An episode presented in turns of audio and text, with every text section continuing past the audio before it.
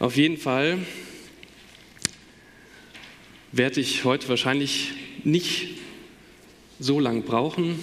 Wir lassen uns mal überraschen, wie schnell ich durchkomme. Ich möchte mich heute, das ist ja eben schon ein bisschen angeklungen, gerne mit drei Aspekten des Glaubens auseinandersetzen, die meiner Meinung nach auch einen großen Teil von Gemeinde, von Gemeindeleben ausmachen, vielleicht sogar den wesentlichen Teil, das müsst ihr entscheiden. Ähm, diese drei Aspekte sind gewissermaßen Wesensarten der Beziehung zu Gott oder Redensarten unseres Glaubens. Es geht um das Reden über Gott, das Reden von Gott und das Reden mit Gott. Über Gott reden. Ich denke nicht, dass es zu dem Über Gott reden eine, eine allgemeingültige Definition gibt. Deshalb sei an dieser Stelle schon mal ausdrücklichst betont. Das gilt dann auch für die ganzen anderen Anmerkungen von mir. Ich vertrete hier meine eigenen Auffassungen.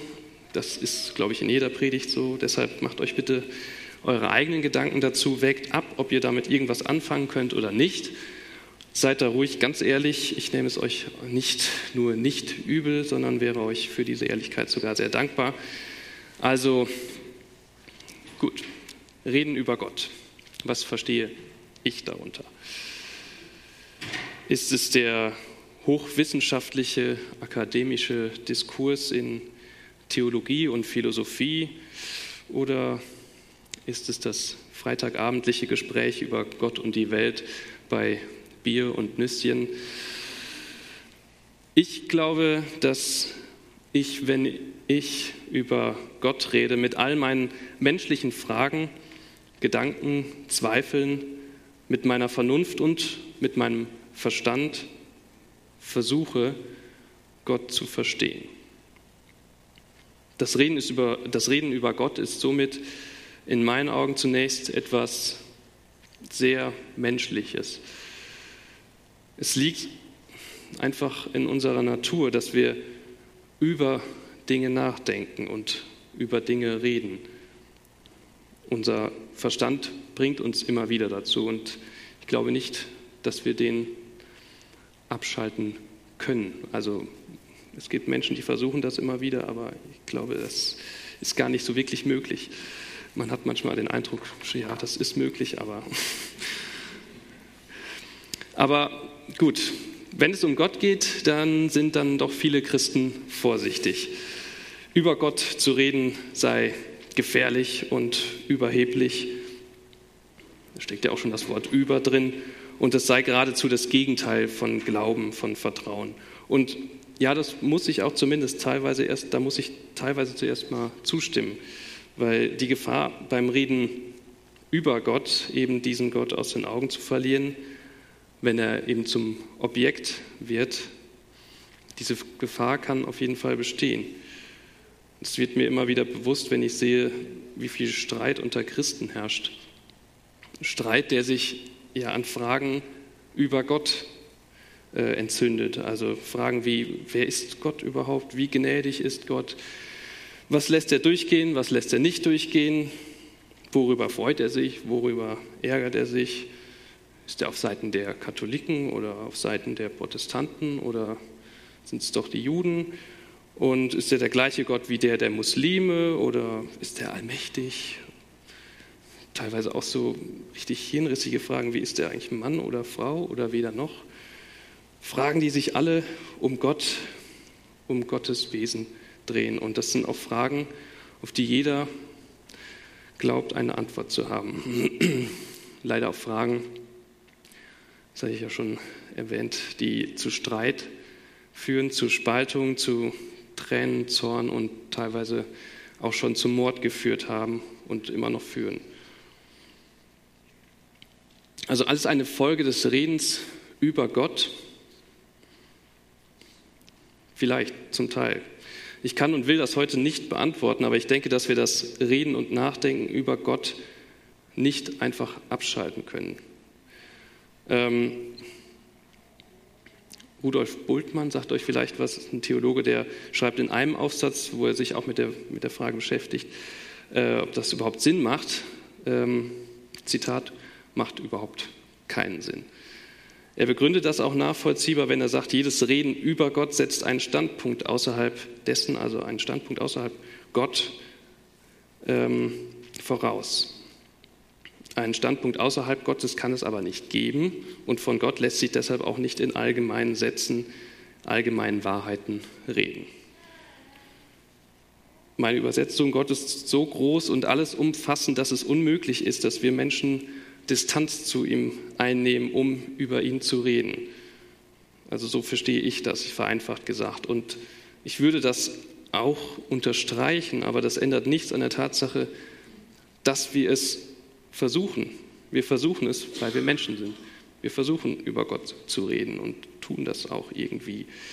Ähm, das zeigt mir sowohl meine eigene Beobachtung und Erfahrung als auch ein Blick in die Bibel. Da haben wir da ganz viele menschliche Beispiele. Zum Beispiel, wenn ich äh, von den Pharisäern lese, die ja durchaus tiefgläubige, ja auch politisch interessierte Gelehrte und wie ich finde, irgendwie aber auch sehr ehrenwerte Menschen sind, die eben auch sehr gerne über, über Gott reden. Ähm, ja, mal so ganz nebenbei, ob das Bild jetzt von diesen Menschen, das uns im Neuen Testament vermittelt wird, auch dem der historischen Wirklichkeit entspricht, das sei jetzt mal dahingestellt. Ähm, ich finde auch übrigens gar nicht, dass die Pharisäer an jeder Stelle des Neuen Testaments immer nur negativ dargestellt werden. Aber jetzt mal ehrlich, wenn heutzutage aus dem Nichts eine Person auftauchen würde, die unsere bisherigen Überzeugungen, unsere, unser ganzes Wertesystem ähm, so dermaßen durcheinander werfen würde, dann würden wir sicherlich ganz ähnlich wie die Pharisäer aufmucken. Eben so typisch fromm. Und ja, das Reden über Gott, egal wie sinnvoll oder unsinnig, egal ob das überhaupt möglich oder nicht möglich ist, es gehört irgendwie dazu, würde ich sagen. Wir dürfen allerdings nicht vergessen, und da kommt dann auch die Gemeinde als wichtiger Faktor ins Spiel, dass es niemals beim Reden über Gott bleiben darf, denn sonst drehen wir uns nur um uns selbst. Wir können nicht aus eigener Anstrengung Dinge über Gott erfahren. Gott kann sich immer nur von sich aus uns Menschen zeigen, offenbaren. Und da wären wir dann beim nächsten Punkt, dem von Gott reden. Was ist das? Ist das nicht das gleiche wie das Reden über Gott? Oder ist es schon in den letzten Sätzen, oder nee, anders, vielleicht ist es ja schon in den letzten Sätzen angeklungen, von Gott reden bedeutet etwas anderes als über Gott reden. Das wird ja bereits an der Richtung des Wortes deutlich. Also von Gott reden heißt irgendwo auch von Gott her, also aus Gott reden. Gott ist praktisch der Auslöser des Redens. Das klingt total kryptisch, ähm, man sagt das so leicht, aber was meint das eigentlich? Ehrlich gesagt, hm, ich bin selber noch dabei, das wenigstens ansatzweise zu begreifen, aber ich glaube es zumindest. Und vielleicht wird es ein bisschen klarer bei einem erneuten Blick auf die Pharisäer bzw. auf Jesus. Der bringt Gott nämlich ganz anders ins Gespräch. Er macht ihn nicht zum Objekt seines Redens. Er schafft es durch wenige Worte, manchmal auch gar keine Worte, durch seine Person, durch eine einzige Tat schafft er es, ähm, Gott selbst reden zu lassen. Und das verschlägt eigentlich immer allen die Sprache. Ich meine, wie sollte es auch anders sein? Wir reden hier von Jesus Christus. Aber wie sieht das nun mit uns aus? Können wir überhaupt von Gott reden?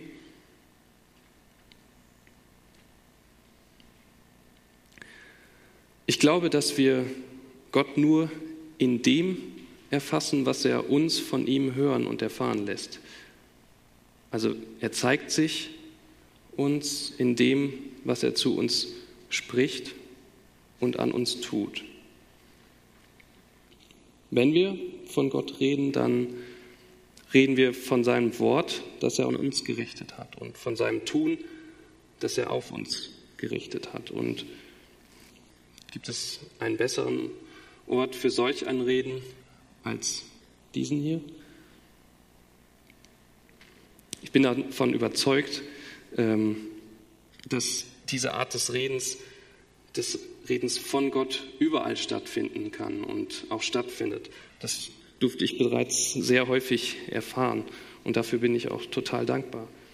Aber dieser Ort, an dem wir uns heute Morgen befinden, ist geradezu für dieses Reden geschaffen. Nicht als eine fensterlose Dunkelkammer, sondern als ja, Gemeinschaft, die strahlt und die in Bewegung ist.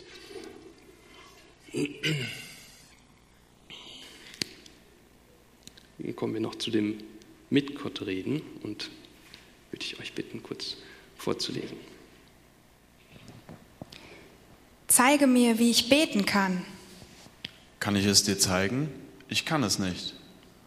Bist du denn nicht ein Lehrer der Religion? Eben deswegen. Beten lernt niemand durch Wissen und Können, sondern durch Erfahren und Leben.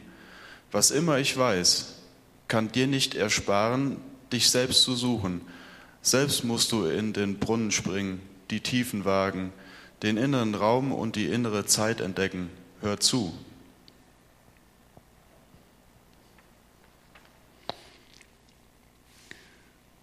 Vielleicht, also ich bin davon überzeugt, dass ihr alle gecheckt habt, dass das ein Dialog ist zwischen einem Schüler und einem Lehrer. Es ist eigentlich unwichtig, in welchem Kontext. Es kann der Religionsunterricht sein oder ähm, vielleicht auch in der Vergangenheit liegen, äh, Dialog zwischen Rabbiner und seinem Schüler. Keine Ahnung, egal. Auf jeden Fall ist das ein kurzer Text, der auf einen ähm, gewissen Hubertus Halbfass zurückgeht. Der setzt sich in dem Buch Der Sprung in den Brunnen mit dem Gebet auseinander. Und dieser Typ, auch ein Theologe, ist nicht unumstritten. Ähm, wurde auch dann irgendwann die Lehrerlaubnis erzogen, aber das ist mir jetzt gerade mal egal, weil mich spricht der Text irgendwie an. Ich finde, in diesen Zeilen steckt sogar ziemlich viel. Es gibt sicherlich zu diesem Thema ganz, ganz viele ähm, ja, Texte, die sich damit auseinandersetzen, mit dem Gebet, mit dem Reden mit Gott. Aber was hier deutlich wird, hm, beten kann man nicht lernen und beten kann man auch nicht lehren. Ähm, Gebet muss erfahren und muss gelebt werden, und zwar auf eine äh, persönliche, ganz unterschiedliche Weise und auch immer mit einer ähm, ja, hörenden Grundhaltung. Hm, ich selber brauchte sehr lang, um das zu kapieren. Ähm, in meiner Teenagerzeit, das ist zugegebenermaßen noch nicht so lange her, ich bin ja noch recht jung, ähm, habe ich, und das gebe ich hier ganz offen und ehrlich zu, definitiv häufiger gebetet als heute. Ähm, doch ich gebe auch zu, dass ich mich damals irgendwann immer häufiger dabei ertappt habe, wie ich im Gebet gewissermaßen nachgeahmt habe. Also ich habe die Gebete anderer, meine Vorstellung vom richtigen Beten oftmals kopiert, meistens eher unbewusst. Ähm, das ist auch, glaube ich, jetzt gar nicht so tragisch, aber ähm, ich habe mich dann irgendwann auch manchmal zu, zu Formen des Gebetes überreden lassen, die eigentlich gar nicht so zu mir passen. Also teilweise habe ich mich auch dazu gezwungen. Und ähm, ja, das, ich will diese ganzen Gebetsformen überhaupt jetzt nicht negativ äh, darstellen oder so, aber ähm, beispielsweise Gebetsgemeinschaften sind sicherlich eine tolle Sache, aber einfach nicht so mein Ding. Und das heißt nicht, dass ich mich dann da immer raushalte und ähm, bloß nichts damit zu tun haben will. Aber ich habe für mich einfach akzeptiert, zumindest vorerst, vorerst, das kann sich auch noch meinetwegen ändern, das halte ich mir offen, aber ich habe für mich akzeptiert, dass ich das einfach nicht immer kann und nicht immer will. Aber wie gesagt, das hat relativ lang gedauert. Es hat eben Erfahrung auch gebraucht und ich bin natürlich immer noch auf, auf, auf dem Weg. Das ist ja klar. Aber ich denke einfach, jeder Mensch betet anders. Und jeder hat seine ganz persönliche Art, mit Gott ins Gespräch zu kommen. Dann stellt sich natürlich automatisch die Frage, ähm, spielt das Gebet dann überhaupt eine Rolle in der Gemeinde, wenn das doch so eine persönliche Sache ist und äh, jeder seine eigene Art hat zu beten? ja, auf jeden Fall. Also das spielt eine Rolle in der Gemeinde mit, mit drei Ausrufungszeichen, weil wir können uns erstens in der Gemeinde, also im, auch im Hauskreis oder eben in Midnight, über unsere Erfahrungen austauschen. Wir können einander zuhören, wenn wir über unser Hören auf Gott berichten. Aber da ist mir persönlich ganz wichtig, ähm, es darf niemals irgendein Zwang entstehen. Also es darf auch niemals zu einem Konkurrenzverhalten kommen im Sinne von, wer hatte die krasseste Begegnung mit Gott? Jetzt machen wir mal einen fetten Wettbewerb und ähm, ich weiß nicht, ob das gesund ist. Und gut, wir können unsere Erfahrungen teilen. Mit Gott reden meint aber nicht nur das persönliche Gebet, das hatte ich ja eben schon erwähnt. Es gibt da unzählige Ausdrucksformen, ähm, die sich teilweise auch auf das Gebet in der Gemeinschaft beziehen. Hm, ich will jetzt gar nicht alle aufzählen, weil ich glaube, die sind unendlich. Ich ähm, will aber auch betonen, dass das äh, laute Gebet in der Gemeinde, zum Beispiel das Vaterunser, ähm, überhaupt gar nicht unnötig oder sogar falsch ist. Ganz im Gegenteil. Also wir brauchen teilweise auch diese festen Gebetsformen, wenn mal unsere eigene Sprache versagt, wenn uns die Stimme fehlt.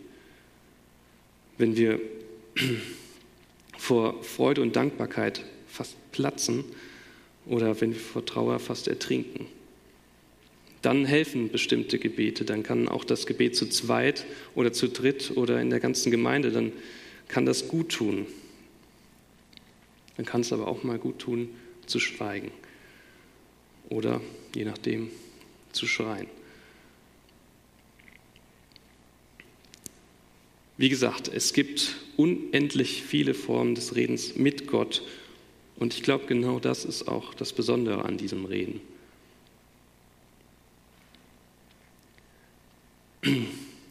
Kann man denn jetzt überhaupt irgendwie was dazu sagen, ob sich das ähm, Reden mit Gott von dem Über und dem von Gott unterscheidet und wenn ja, wie, inwiefern? Ähm, ich kann schon mal vorwegnehmen, dass ich glaube, dass wir niemals diese drei Aspekte, diese drei Redensarten unabhängig, also völlig voneinander separiert leben können. Ich glaube, wenn wir mit Gott reden, dann klingt auch immer etwas von dem von und über Gott reden mit. Manchmal vielleicht kaum hörbar, manchmal auch etwas lauter.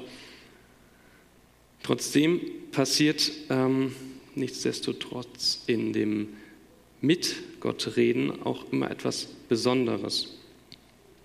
Wir öffnen uns Gott, wenden uns ihm zu, doch nicht wir sind die Initiatoren dieses Redens, sondern Gott. Also das mit Gott reden bedeutet eigentlich vielmehr, Gott kommt zu uns. Und zwar nicht, wenn er gerade Lust und Zeit hat, sondern jederzeit. Also da steckt auch dann irgendwie die Botschaft drin, Gott ist mit uns, egal in welche Richtung wir uns bewegen. Gut, was machen wir jetzt damit?